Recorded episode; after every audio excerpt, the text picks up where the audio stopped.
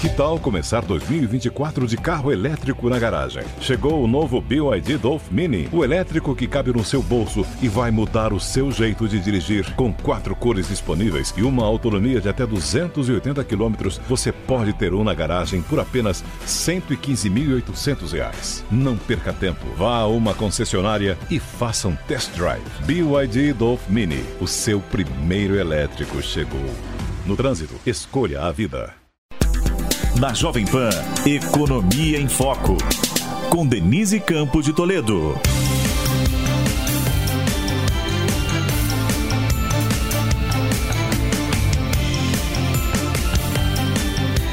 É, começamos agora mais uma Economia em Foco que você pode acompanhar pelas plataformas da Jovem Pan News, no YouTube, no Facebook, pelo rádio, então Panflix, o aplicativo da Jovem Pan, onde você tem acesso a toda a nossa programação. Neste Economia em Foco, discutimos os riscos e oportunidades para o Brasil em 2021.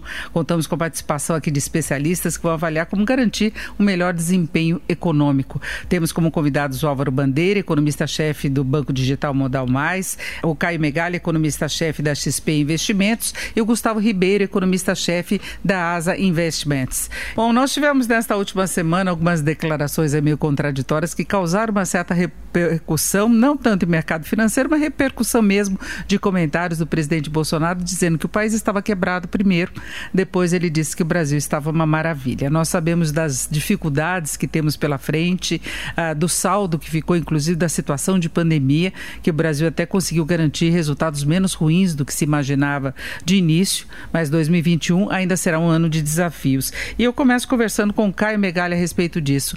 Caio, como é que você avalia todo o desempenho que a economia teve no ano passado, aí, de uma forma geral, o saldo que ficou de 2020 e, e quais seriam os grandes desafios neste começo de 2021? Olha, Denise, é, é uma ótima pergunta, né? Porque 2020 foi um ano muito, muito complexo, com muitas idas e vindas, né? Começou até muito bem, a gente via ali indicadores de arrecadação, de crédito melhorando, né? depois todo o impacto fortíssimo da pandemia. É, eu acho que não só no Brasil, né? De forma geral, os governos foram bastante rápidos e articulados para implementar políticas de é, sustentação aos negócios, às famílias, às pessoas, né, do ponto de vista econômico é, transferência de renda, sustentação a emprego, é, ambiente de crédito e é, essa, essa rápida injeção de recursos né, combinado com o fato de que os motores da economia não estavam prejudicados, é que é diferente da crise de 2008. A crise de 2008 foi uma crise em que nós tivemos os motores da economia, o crédito, né, o, a intermediação financeira é, é, comprometido. Aqui não, né, aqui era um problema é, de saúde pública, mas o, o efeito econômico das medidas foi, foi até bastante é, positivo e conforme as economias foram reabrindo, a gente teve uma rápida retomada é, no mundo inteiro e aqui no Brasil. Né? É, quais são os desafios então que ficam para frente? Primeiro, obviamente, ainda temos uma incerteza grande ligada à pandemia. Né? A pandemia não acabou, existe uma perspectiva de vacina, cada país com sua marcha diferente, com seu ritmo diferente, mas certamente isso será um tema que vai durar boa parte do ano, talvez todo o primeiro semestre. Né? Então, acho que essa é uma primeira incerteza. E aqui no Brasil, é, é, diferente dos, dos, outros países do mundo, a nossa nosso espaço fiscal, nosso espaço para continuar dando estímulos acabou. Né? Nós já entramos na crise enforcados e estamos saindo com a água para cima do, do, do nível do nariz. Então, é, a gente não tem a mesma capacidade de novos pacotes como esse que a gente está vendo nos Estados Unidos agora e outros países estão fazendo. Então, acho que o primeiro grande desafio é saber como é que vai se comportar o crescimento econômico nesse início de ano, em que a parte fiscal vai começar a sair de cena, embora a parte monetária continue firme, né? e ao longo do tempo, como que nós vamos, neste ambiente ainda complexo, sinalizar é, para para agentes econômicos de forma geral, investidores, sociedade, empresas, é, que nós temos uma tendência fiscal que é estável e sustentável, mesmo depois de todo o gasto da pandemia. Agora, Álvaro, a gente vê, por exemplo, o mercado financeiro, pelo comportamento da Bolsa, principalmente, que o mercado deixou meio de lado esses riscos que o Caio Megali estava destacando e nesta última semana, inclusive toda a turbulência que nós tivemos nos Estados Unidos. Mercado muito focado no que pode vir com Biden, de estímulos, que o Caio até se referia a isso também, não é? E, e o mercado não dando muita importância ao fato da gente ter todo um cenário aí. A, a, relacionado ao ajuste fiscal, à evolução das finanças, ainda muito em aberto. E, inclusive, eh, nós temos parlamentares que defendem sim a prorrogação do auxílio emergencial, dada a continuidade da pandemia, até o agravamento que nós temos hoje e a demora que deveremos ter para ter um, um nível de vacinação que nem começou, não é mais satisfatório. Então, nós temos ainda esses riscos adicionais numa situação que já é desconfortável em relação às, às finanças, mas o mercado não dando muita importância, não é? Eu acho que você acertou moça, Denise. Na verdade, a gente tem um quadro que é muito difícil, o Megali já falou, a gente começa o ano bastante comprometido, a gente começa o ano com um monte de indefinição, a gente já teoricamente perdeu o mês de janeiro por conta do processo de sucessão, uh, fevereiro vai entrar e vamos continuar discutindo o que vai acontecer com reformas, se as reformas são do tamanho adequado, se os ajustes também serão feitos, qual é a velocidade dessa reforma a ser aprovada, desses ajustes, o que, que nós vamos endereçar em termos da dívida brasileira, nós estamos com 88% do PIB referente à dívida pública, é, o que, que nós vamos fazer também com o nosso déficit fiscal, que vai ser novamente muito grande ao longo do ano de 2021. No orçamento nós temos quase 250 bilhões. Esse ano nós vamos fechar lá em cima, mas tudo bem pela pandemia, e com o risco de, na volta do Congresso Nacional, nós termos essa discussão de extensão do auxílio emergencial, que o Megali já disse, a gente não tem espaço para fazer mais isso é, vamos ver se é, a história do, do, teto de gastos, a consultoria da Câmara descobrindo que pode é, mexer no teto de gastos, isso seria certamente muito ruim.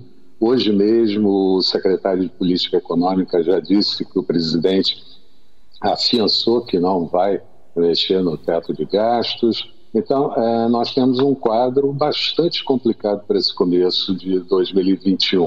Com relação aos mercados, eu diria que a gente fundamentalmente está pegando um pouco de carona na vacinação externa, no processo de recuperação externa um pouco mais rápida pela diluição da pandemia depois do primeiro trimestre do ano de 2021 e um fluxo de recursos absolutamente impensável que existe circulando no mercado, com taxas de juros muito baixas ou vários países negativas e certamente é, todo mundo ampliando um pouco seu apetite a risco, apostando nessa recuperação da economia. Então, é, eu diria que o mercado aqui reage do ponto de vista global, mas olha sim, Denise, com certeza, para todas as incertezas que nós temos pela frente e que precisam ser respondidas, não só pelo executivo, mas também pelo legislativo e com o aval do judiciário, porque tudo aqui acaba no judiciário de uma forma ou de outra, inclusive os processos de privatização, concessão, marco regulatório, enfim, tudo isso vai acabar uh, no legislativo ou no judiciário. Então a gente precisa ter, primeiro de tudo, os três poderes unidos e a vacinação começando para dar uma certa tranquilidade à população e a economia entrar numa zona um pouco mais normal. É, eu falava que o mercado não dá muita importância em termos de comportamento. O dólar até veio um pouco mais pressionado aí desde o começo deste ano, revelando uma parte das preocupações domésticas, também preocupações internacionais, mas nas análises de mercado a gente vê muito essa preocupação, todas essas preocupações que nós estamos citando. E eu queria saber agora do Gustavo Ribeiro. Gustavo, você em princípio tem uma visão otimista quanto ao que pode acontecer neste ano? É, bom, eu acho que o, o, Álvaro e o Caio eles passaram aqui um, um pano de fundo já bastante completo, né? É, gente está passando aí por uma crise completamente sem precedentes, uh, mas existem aí uh, desafios e uh, alguns sinais positivos a serem observados em 2021. Né? sinais positivos, acredito que a chegada da vacinação, o ambiente de política monetária bastante estimulativo, como os colegas bem avaliaram, o dólar um pouco mais depreciado, que ajuda na questão de exportações, né? mas vale pontuar que a crise, né, a doença ainda está aqui aqui, né, o processo de vacinação ainda não começou, uh, existem riscos com relação à velocidade do processo de vacinação uh, e existem riscos também com relação à dinâmica da economia, dado o choque que foi né, observado no ano passado, que está sendo observado ainda, no momento que a gente ainda estava se recuperando de uma crise anterior, na crise de 2015, 2014, 2015, que ainda, eh, ainda a economia brasileira sentia seus efeitos. A gente inicia esse ano com um mercado de trabalho bastante deprimido, né? a, a, crise do Covid, a pandemia, ela foi, uh, ela teve aí algumas circunstâncias bem específicas quando a gente a compara frente a crises anteriores, afetando de forma muito aguda, muito rápida o mercado de trabalho. Então a recuperação do mercado de trabalho está em curso, mas de forma bastante gradual. Então, a gente inicia um ano com uh, um contingente de desocupados muito elevado. Uh, como foi bem colocado, a gente não tem espaço fiscal para continuar com políticas públicas uh, de ajuda à renda, de transferência de renda, de auxílio emergencial. Então, isso faz com que a gente deva observar nesse início de ano um degrau de renda importante, né? o fim do auxílio emergencial em um contexto de mercado de trabalho deprimido uh, deve retirar renda disponível de maneira significativa uh, das famílias. Uh, e a gente também tem todo um, um, outro leque de políticas que tinham sido colocadas em prática no ano passado, principalmente do lado do crédito. se você pega por exemplo, estoque de crédito para pessoas físicas, né, mais de um quarto do estoque de crédito foi repactuado, né, condições tinham sido renegociadas, muitas vezes uh, pagamento de juros uh, foram, uh, por, por alguns meses foram parados, né, só que agora, com a passagem do tempo, as condições de repactuação de crédito estão ficando para trás, famílias e empresas estão tendo que voltar a pagar suas dívidas com uma economia mais enfraquecida e com estoque de, de endividamento, inclusive inclusive maior. Né? Então, na nossa visão, existem motivos para a gente avaliar que talvez a recuperação da a velocidade da recuperação econômica eh, não seja tão rápida quanto o eh, pudesse é, ser esperado na comparação com outros países. Inclusive, a gente, aqui no ASA, a gente tem uma projeção de crescimento para esse ano abaixo do consenso. A gente acredita que o é, crescimento em 2021 deve ficar entre 2% e 2,5%. É, mas isso, apesar dessa velocidade de recuperação, na nossa visão, não ser tão rápida quanto poderia ser, isso não significa que é um cenário negativo. Né? Crescer entre 2% e 2,5% significará a maior taxa de crescimento do PIB no Brasil desde 2013. então, é um cenário com um desafio desafios, né? é um cenário é, completamente sem Uh, paralelos né, na história recente, uh, mas a gente tem aí a possibilidade de voltar a um crescimento se, né, e aí é uma condição importante, como os colegas também já colocaram, se a gente continuar num caminho de responsabilidade fiscal, uh, e aí o, a manutenção do regime fiscal é a âncora para que a gente consiga voltar a uma trajetória de crescimento. Né? caso a gente veja um flerte a, a, a, um populismo fiscal, a uma continuidade de um apoio fiscal cujo espaço hoje é inexistente. É, na minha opinião, na opinião aqui da casa, isso seria contraprodutivo. A gente teria é, um diagnóstico de que as contas públicas é, estariam caminhando por um caminho de insolvência. Isso afetaria condições financeiras de maneira significativa e, ao invés de trazer mais crescimento, né, trariam é, menos crescimento, inclusive é, possivelmente ou provavelmente uma volta de uma recessão ainda em 2021.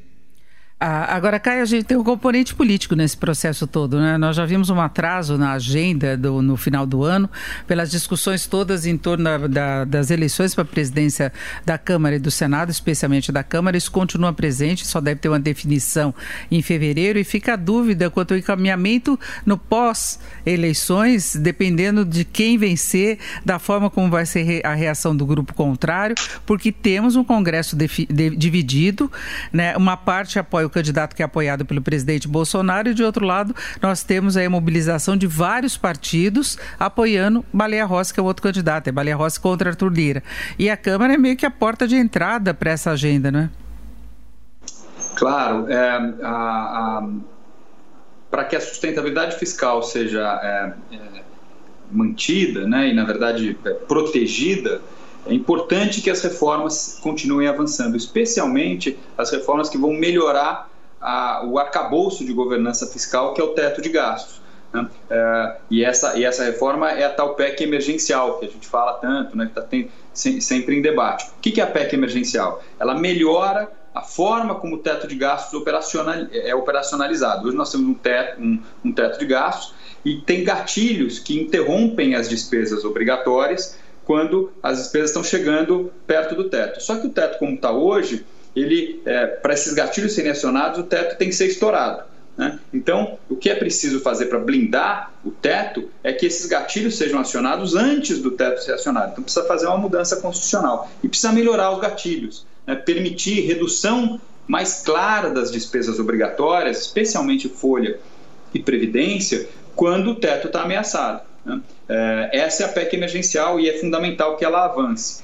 E aí, independente de quem for, é, de quem ganhar as eleições nas câmaras legislativas, é importante que essa, que essa agenda, que via de regra é uma agenda que é, é endereçada, empurrada e defendida mais fortemente pelo governo, em particular a equipe econômica, aconteça. É claro que nesse, nesse mês os foco, o foco é, são as eleições, passado ali o, o, o mês de fevereiro, as eleições, o mês de fevereiro deve ser um mês em que as, as forças políticas se assentam, o quadro vai ficando claro, aí tem carnaval, né, tem o feriado ali, é, e depois, então, de fato, o jogo começa. Nós temos a vantagem de estarmos num momento bom do ponto de vista de mercados, né, o, o, mundo está é, começando a se, se normalizar, muita liquidez internacional, então nós vamos, nós vamos ter uma janela de oportunidade logo depois das eleições, né, provavelmente a partir de março, para avançar com essas reformas. É muito importante uma estratégia bem definida e foco para que é, essas reformas importantes sejam, sejam votadas. Se demorar muito, quando chega no segundo semestre, é, a execução fiscal do ano começa a ficar mais apertada e a gente tem um ano complexo em termos de execução fiscal, vai ser muito difícil cumprir o teto esse ano, então o governo vai ter que cortar algumas despesas ali ao longo do segundo semestre e nós vamos, já vamos estar tá chegando perto ali do período eleitoral, né? Quer dizer, a partir de outubro do, desse ano, nós vamos estar um ano da eleição é, presidencial, aí os temas é, políticos passam a, a tomar é, a frente na pauta. Então, nós temos uma janela, nós temos escrito isso nos nossos relatórios aqui na XP, é muito importante que essa janela seja aproveitada, essas reformas, especialmente essas que blindam o tema fiscal e outras né, que melhoram a perspectiva de crescimento, como a, a, independência do Banco Central, a cabotagem, a lei do gás, né, que completam outras micro-reformas que vêm sendo é, aprovadas, como a, a lei de falências, é, por exemplo.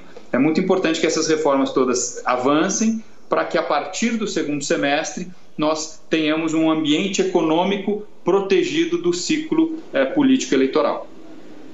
É, e, e, Álvaro, tem toda essa agenda que tem sido encaminhada, travou exatamente naquelas mais relacionadas. A gente teve a aprovação da LDO quase no início do recesso parlamentar, falta o orçamento, fa falta a PEC emergencial que foi apresentada bem antes do começo da pandemia e que ainda gera muitas divergências.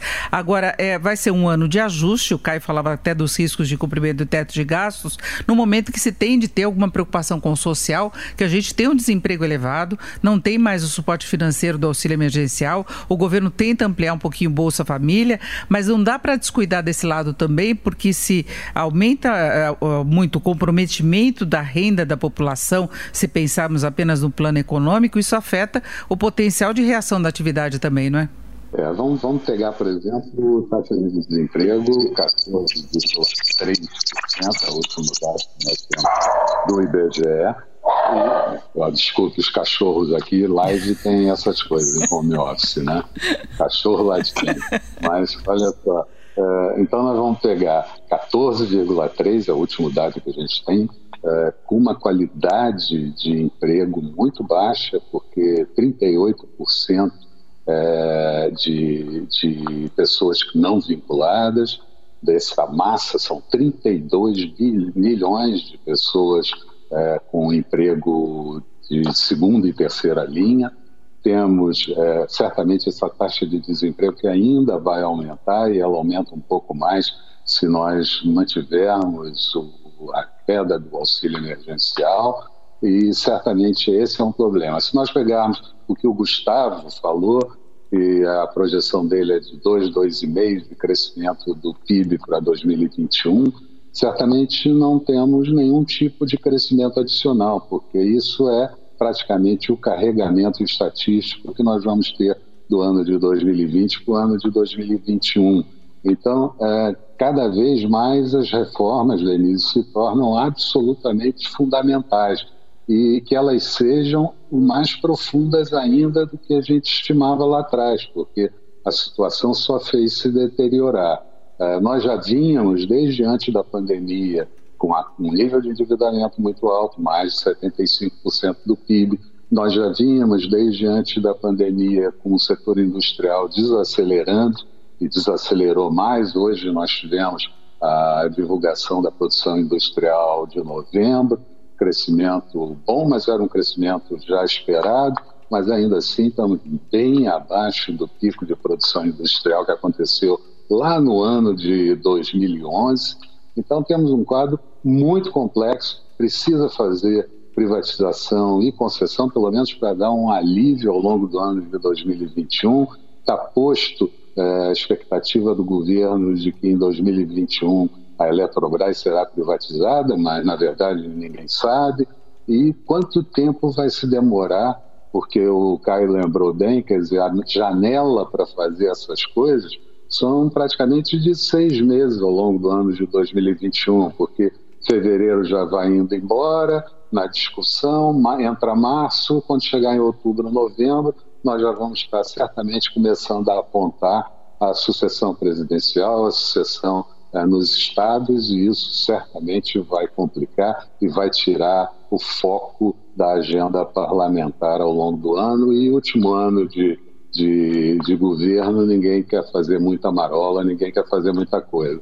Então a gente tem uma janela muito importante ali, eu diria, de março até outubro, novembro, para tomar todas esse monte de decisão que você citou e que tem tantas outras que precisam ser adotadas e a gente tem sentido que isso está sendo muito postergado. Então, é um quadro difícil para a economia em 2021, mas eu lembro que nós continuamos com uma, com uma economia absolutamente fácil em termos de liquidez e se uh, houver uma recuperação mais forte no setor global, na economia global, certamente a gente pode pegar um pouquinho de carona nisso, principalmente na, nas commodities brasileiras que estão com preço muito alto no exterior e podem ajudar no nosso equilíbrio.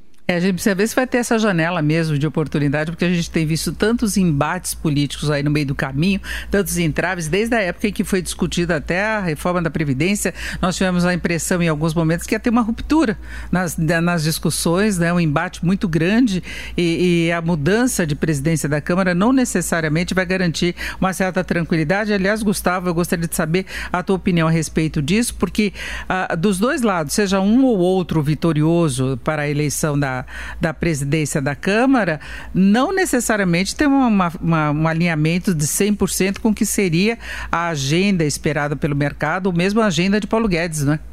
Isso, é exatamente isso. Eu acredito que hoje é, as opções que a gente tem na mesa né, são opções que vêm é, do centro, principalmente na Câmara, são opções que vêm do centro, apesar de duas chapas aí que estão é, concorrendo de forma quase que antagônica, elas representam é, uma visão é, muito parecida que não necessariamente é, é 100% alinhada com o Planalto ou com o Ministério da Economia. No final das contas, eu acho que é, a gente não pode cobrar muito. É, acho que a realidade é dura, eu acho que o tempo é curto e eu acho que nesse cenário, nesse contexto, reformas uh, estruturantes muito ousadas têm uma probabilidade baixa de ir para frente.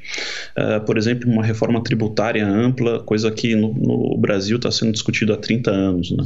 Então a gente tem que focar no emergencial, como uh, Caio e o Álvaro bem colocaram, PEC emergencial, né, regulação dos gatilhos. Uh, hoje, esse ano, em 2021, o cumprimento do teto de gastos vai ser bastante desafiador.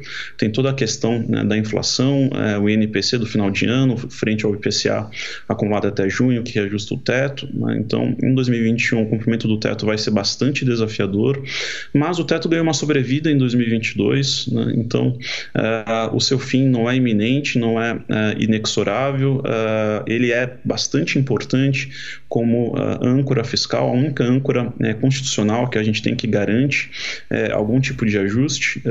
então, a gente tem que avançar no fortalecimento dessa, desse arcabouço fiscal com o cumprimento, com a discussão e aprovação dos gatilhos, então acho que a PEC emergencial, eventualmente uma reforma administrativa olhando só para é, novos entrantes, eu acho que é, isso é possível a gente ver é, caminhando positivamente esse ano. fora isso, eu acho que seria uma surpresa muito forte a gente ter alguma coisa além disso. Uh, e aí eu, eu acredito que um ponto também que muita gente uh, tem deixado passar uh, e que está sendo responsável, né, foi responsável pela manutenção uh, de um funcionamento mínimo né, do, do país durante o ano passado e está sendo responsável pela manutenção de um né, regime de juros muito baixo e permite com que a gente tenha espaço para ter esse tipo de discussão hoje, tenha espaço e tempo para discutir PEC emergencial, espaço e tempo para discutir uh, reformas,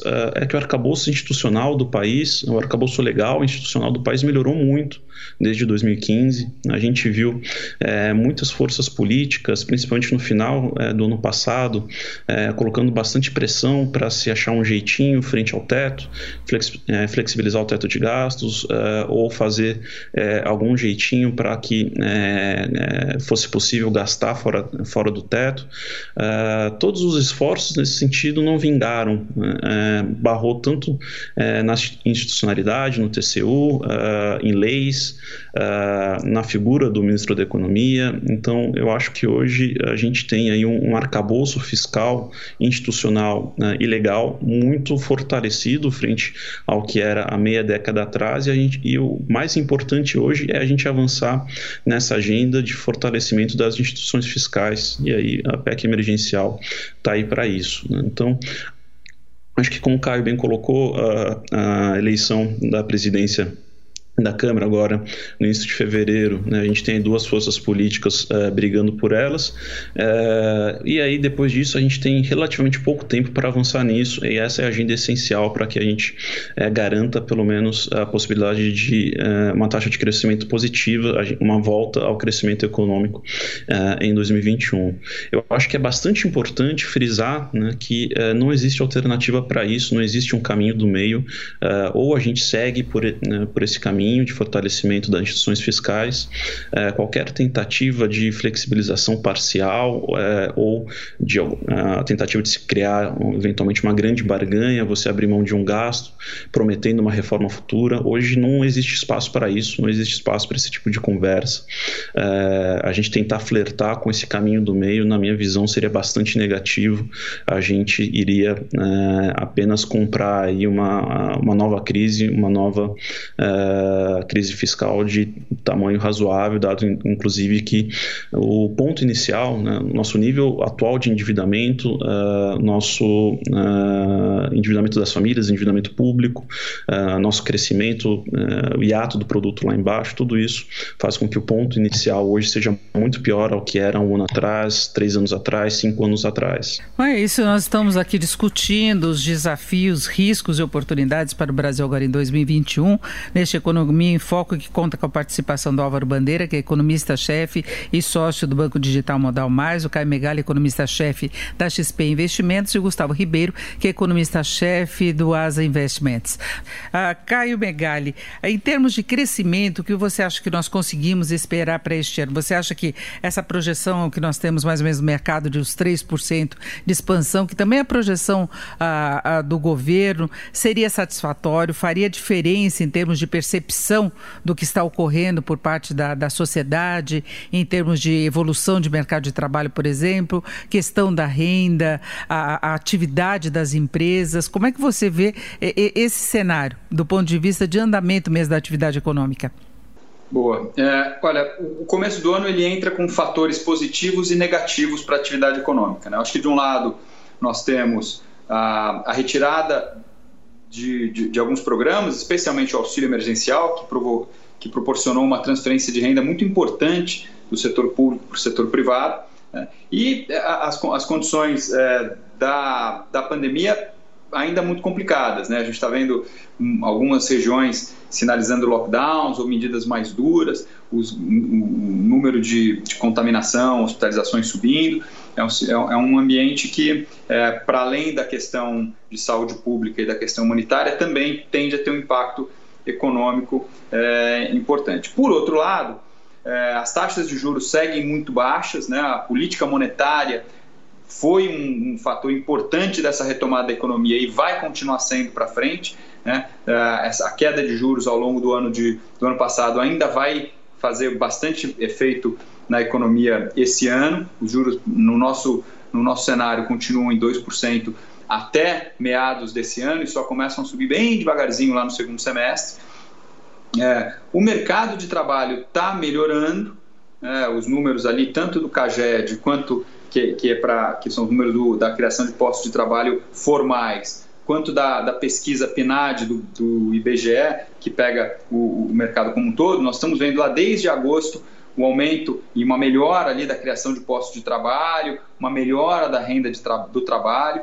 Essa melhora da renda de, do trabalho tende a compensar um pedacinho, não, não tudo, mas compensa um pedacinho da queda é, provocada pelo auxílio emergencial. Né? Então, esse, esses fatores, e mais a poupança que foi feita durante a pandemia, é, a, a nossa estimativa aqui é que uh, a renda, entre acréscimo de renda do setor privado, por conta das transferências, e redução de consumo frente à tendência que vinha acontecendo, é da ordem de 300, 400 bilhões de reais. Uma parte disso foi para a caderneta de poupança, né? a gente viu o aumento da captação da poupança, mas uma outra parte está aqui pela economia e pode ser é, também essa parte da poupança, mas a, a, a parte que está em outros investimentos, também pode ser usada ali, pelo menos nesse começo de ano, para suavizar um pouco o efeito da saída do auxílio emergencial. O, a, a resultante disso tudo tende a ser é, uma desaceleração da economia, a gente não vê a economia, principalmente do lado da demanda, tão forte, né, tão vigorosa quanto essa, essa puxada aqui que a gente tem visto ali desde, desde meados do ano passado. Certamente vamos dar uma desacelerada, o que é, contribui também para reduzir um pouco as pressões inflacionárias. Né? É, e o, no mercado de trabalho, apesar dessa criação de postos de trabalho mais positiva que a gente está vendo, a taxa de desemprego ainda continua elevada porque se é verdade que está criando posto de trabalho, também é verdade que um monte de gente está voltando para o mercado de trabalho, voltando a procurar emprego. Então, a, a, nossa projeção, né, como é que a gente resume tudo isso em números? A nossa projeção é de um crescimento de 3,4% do PIB para o ano que vem, né, um pouco mais otimista do que a, a, do Gustavo, mas por outro lado, quando a gente olha é, a, o, um ponto que o Álvaro levantou que é muito importante, quer dizer, quase 3% é, desse crescimento é carrego estatístico do ano passado para esse, né? o fato do PIB ter dado uma acelerada no final do ano e entra com uma base um pouco mais alta. Então, crescimento efetivo na, na adicional ao longo do ano de 2021 não é muito relevante. Então, a gente deve ter uma, uma continuidade, continuidade, da retomada, mas é, enquanto o mundo segue acelerando, o Brasil vai perdendo um pouco de força. E aí eu acho que a grande diferença tem duas diferenças importantes aí. A primeira grande diferença é, é, é a capacidade da economia antes da pandemia, né? Como eu falei a, a, lá no início né, da nossa conversa aqui, os motores da economia global estavam bons. O, o mercado financeiro funcionando bem, líquido, e os países com espaço fiscal para gastar mais. Aqui, a parte do mercado financeiro é verdade, o mercado financeiro brasileiro continua é, firme, mas o espaço fiscal estava muito limitado. Então, enquanto os outros países têm espaço para continuar dando estímulos, nós não. Né? E também a questão da marcha da vacinação. Enquanto em outros países a gente vê já a vacinação sendo aplicada, ainda que menos de 1% da população, mas começou e o plano está mais claro, aqui ainda deve demorar um pouquinho mais. Então, ah, esses dois fatores devem fazer com que o Brasil que performou muito bem no, no, segundo semestre do ano passado, em linha com o mundo, daqui para frente tem uma, uma, um crescimento que é um pouco mais baixo, né? continua positivo no nosso, no, ao nosso ver, mas é um pouco mais baixo do que a gente vai ver eh, na média dos, das principais economias do mundo. Perfeito. E Álvaro, qual a sua projeção para a economia? Eu fico razoavelmente parecido com o Megali. A gente tem uma projeção de 3,5% por ano, mas eu acho que essa largada do início de 2021 é muito complicada. Né? E, como a gente já falou, uma boa parte disso é carregamento estatístico do ano de 2020.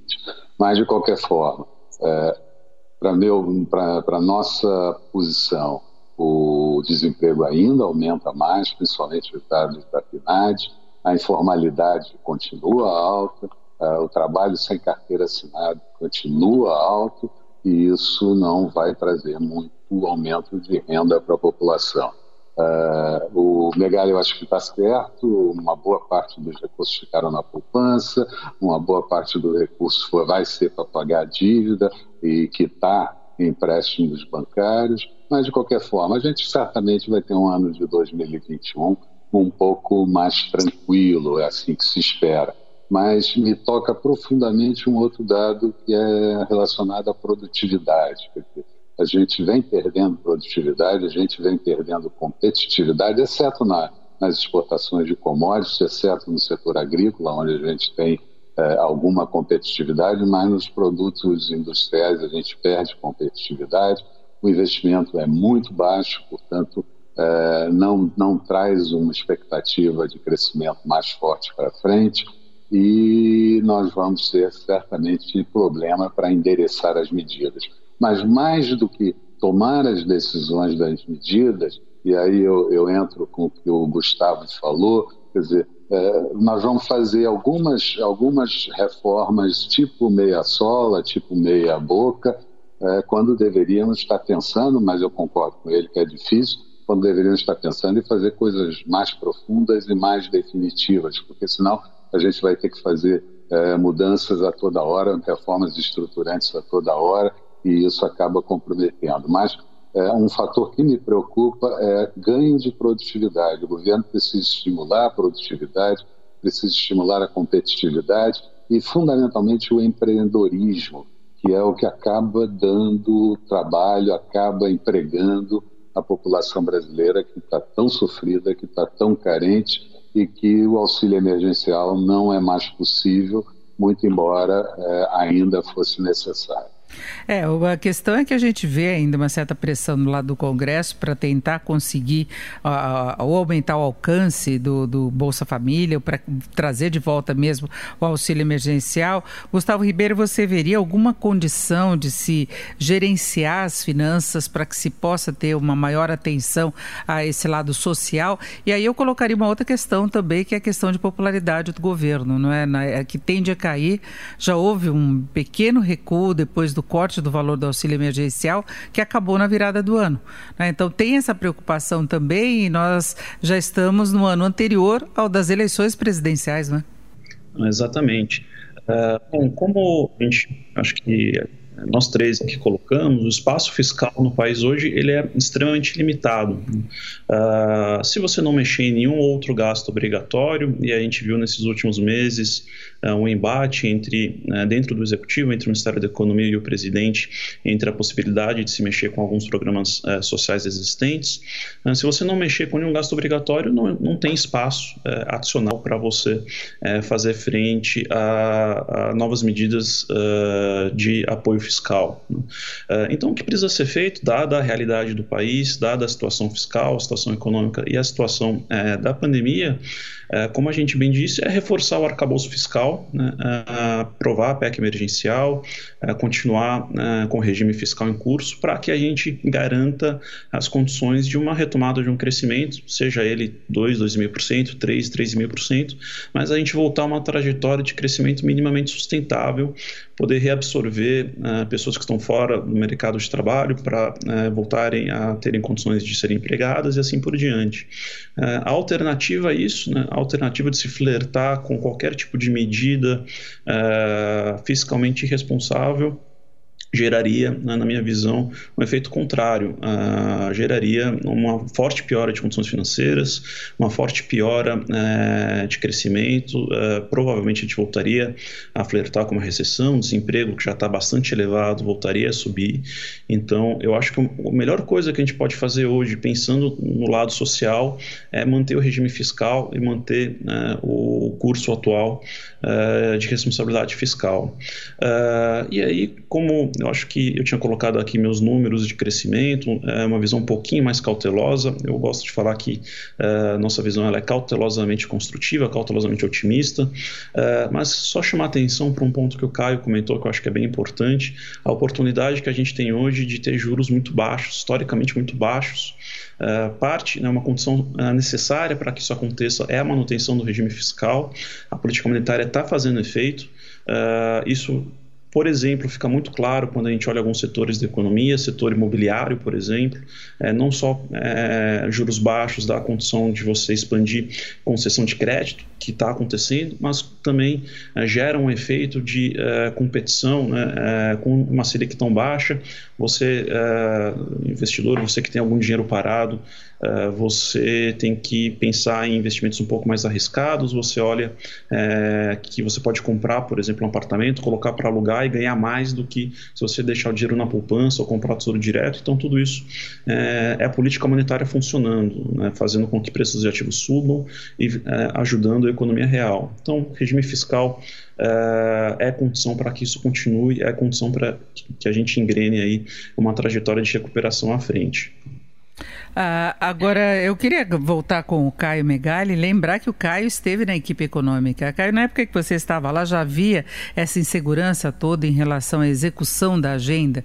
Como é que era a percepção em relação à política, por exemplo? A forma como se lida com esses desafios que são colocados no relacionamento entre executivo e legislativo? Olha, é, eu queria dar dois passos para trás é, para a gente ver o contexto de onde nós estamos do ponto de vista fiscal é, e aí chegar na, na, no seu ponto e fazer até um comentário sobre o que o Gustavo acabou de falar. É, onde o Brasil está do ponto de vista fiscal? Durante décadas, nós crescemos o gasto muito além, além da inflação. Né? É, isso remonta a meados do século passado. Né? É, e esse crescimento acelerado de gastos foi financiado a cada hora do tempo de uma forma diferente. É, primeiro com hiperinflação, né, e emissão de moeda, depois com aumento da carga tributária, depois com aumento da, do endividamento, uma, um, um, pedaço do tempo ali com privatizações, aí teve aquele, aquela, aquele momento na, na, na década passada quando a China entrou no, no, no, mercado internacional comprando commodities nós nos financiamos com, a, com, a, com aquilo. Mas o fato é que é, todas essas fontes de financiamento meio que se esgotaram. Né? Acabou o espaço para nós continuarmos aumentando o gasto livremente, sem esbarrar em limites importantes do ponto de vista ou da inflação, ninguém quer que a inflação volte a subir, eu acho que ela foi o inimigo número um, inimigo público número um aqui, pelo menos do ponto de vista econômico, até finalzinho da década de 80, começo da década de 90.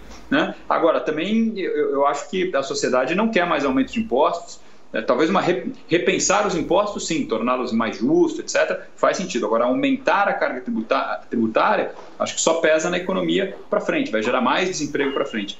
Aumentar o endividamento público, quando hoje a nossa dívida é quase três vezes maior do que dos nossos dos nossos eh, vizinhos aqui, Chile, Peru, Colômbia, eh, a nossa taxa de juros, diferente dos Estados Unidos, tem já taxa de juros zero, mesmo as taxas longas, né, de 10 anos, 20 anos, a nossa taxa de juros curtinha aqui é, é de 2%, o que não é, é um pouco maior do que o resto do mundo, e taxas para 5, 6, 7 anos começam a ficar ali perto de 8, 8,5%, 9%. Então, é muito caro para o Brasil manter uma dívida alta como nós temos. Então, financiar mais gastos com dívida também não é uma opção. Né? Então, é, chegou a hora de nós é, tomarmos a, a, a, decisão de interromper a alta de gastos.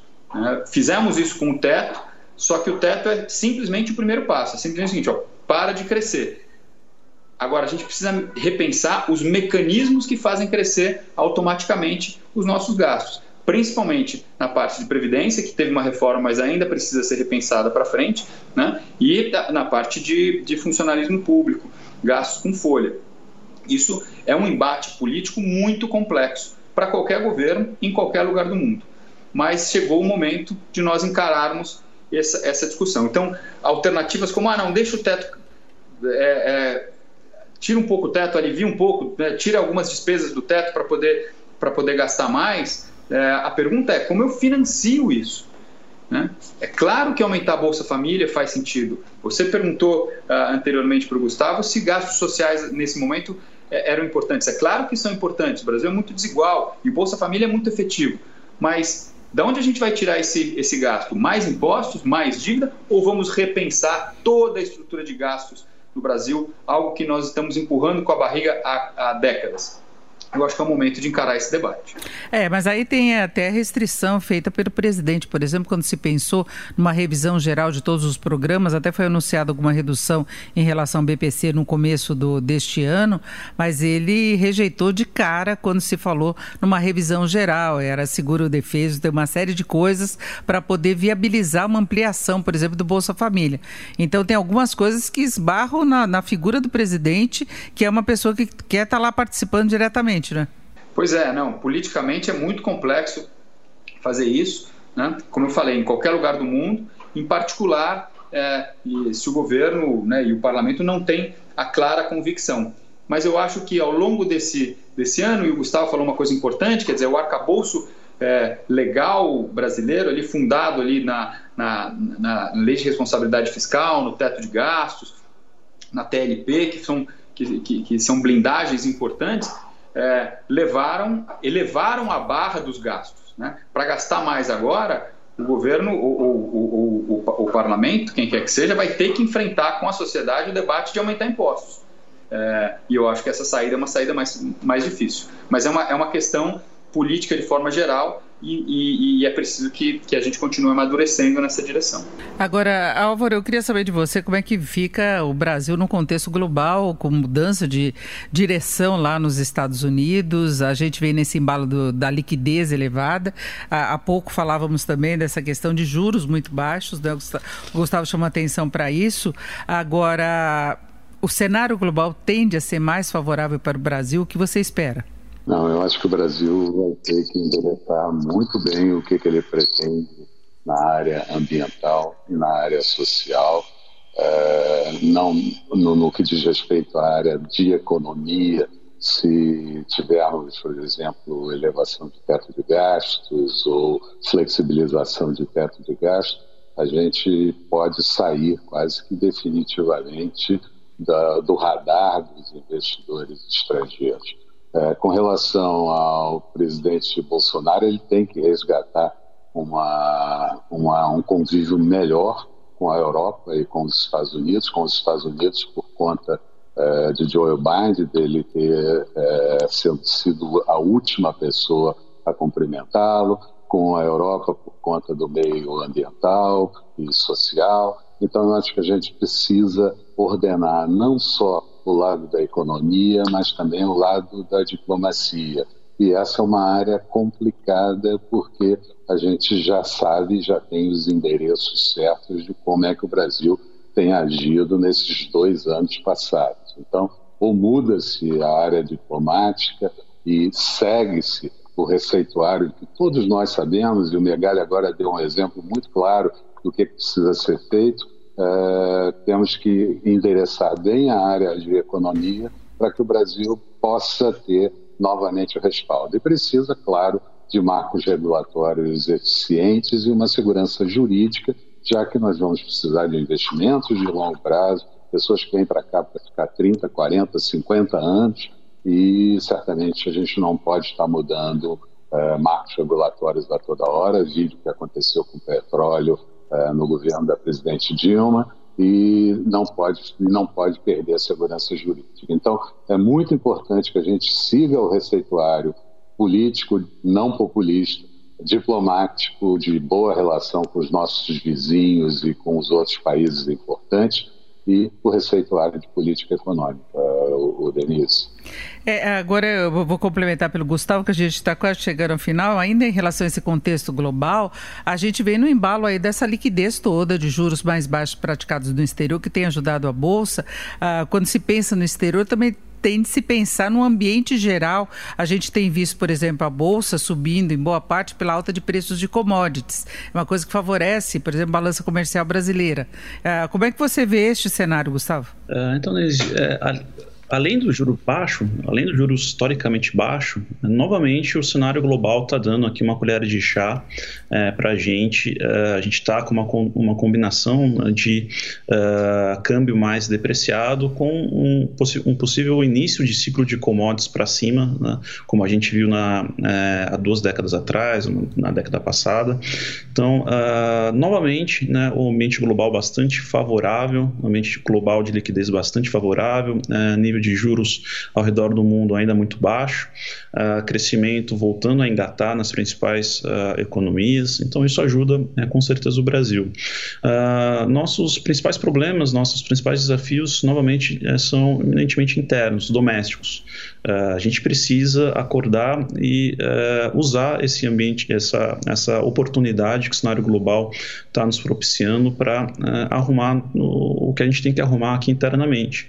Se a gente não fizer isso, né, se a gente perder essa colher de chá que o mundo está nos dando, uh, a situação pode piorar bastante. Tá? Uh, bom, a gente está num cenário né, com PIB saindo de uma crise importante, é um cenário sanitário ainda complexo, a doença ainda se espalhando, inflação tranquila, oportunidade de juros ficar muito baixos por muito tempo.